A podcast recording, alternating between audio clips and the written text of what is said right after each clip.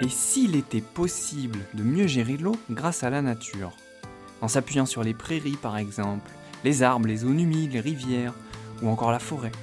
Prendre soin de cette ressource précieuse grâce à la nature et par la même occasion réduire les risques naturels tels que les inondations, entretenir nos paysages, préserver la faune sauvage, s'offrir des espaces de loisirs et même pourquoi pas préserver la qualité de l'air.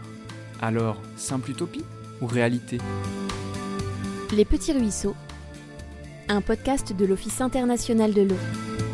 À partir de septembre, rendez-vous tous les mois pour un tour de France des solutions qui s'appuient sur la nature pour mieux gérer l'eau. 9 épisodes pour aller à la rencontre de Mathilde, de Jean-Paul, de Xavier et de bien d'autres pour découvrir comment eux appliquent cette philosophie dans leur quotidien. On se rend compte qu'on est de plus en plus résilient quoi, au fil des années. La forêt est championne du monde pour infiltrer l'eau. Ça se voit, ça se concrétise et, et ça fait plaisir. Retrouvez-nous sur votre plateforme d'écoute favorite et puis sur le site internet de l'Office international de l'eau. Les Petits Ruisseaux, parce que les petits projets font les grandes rivières.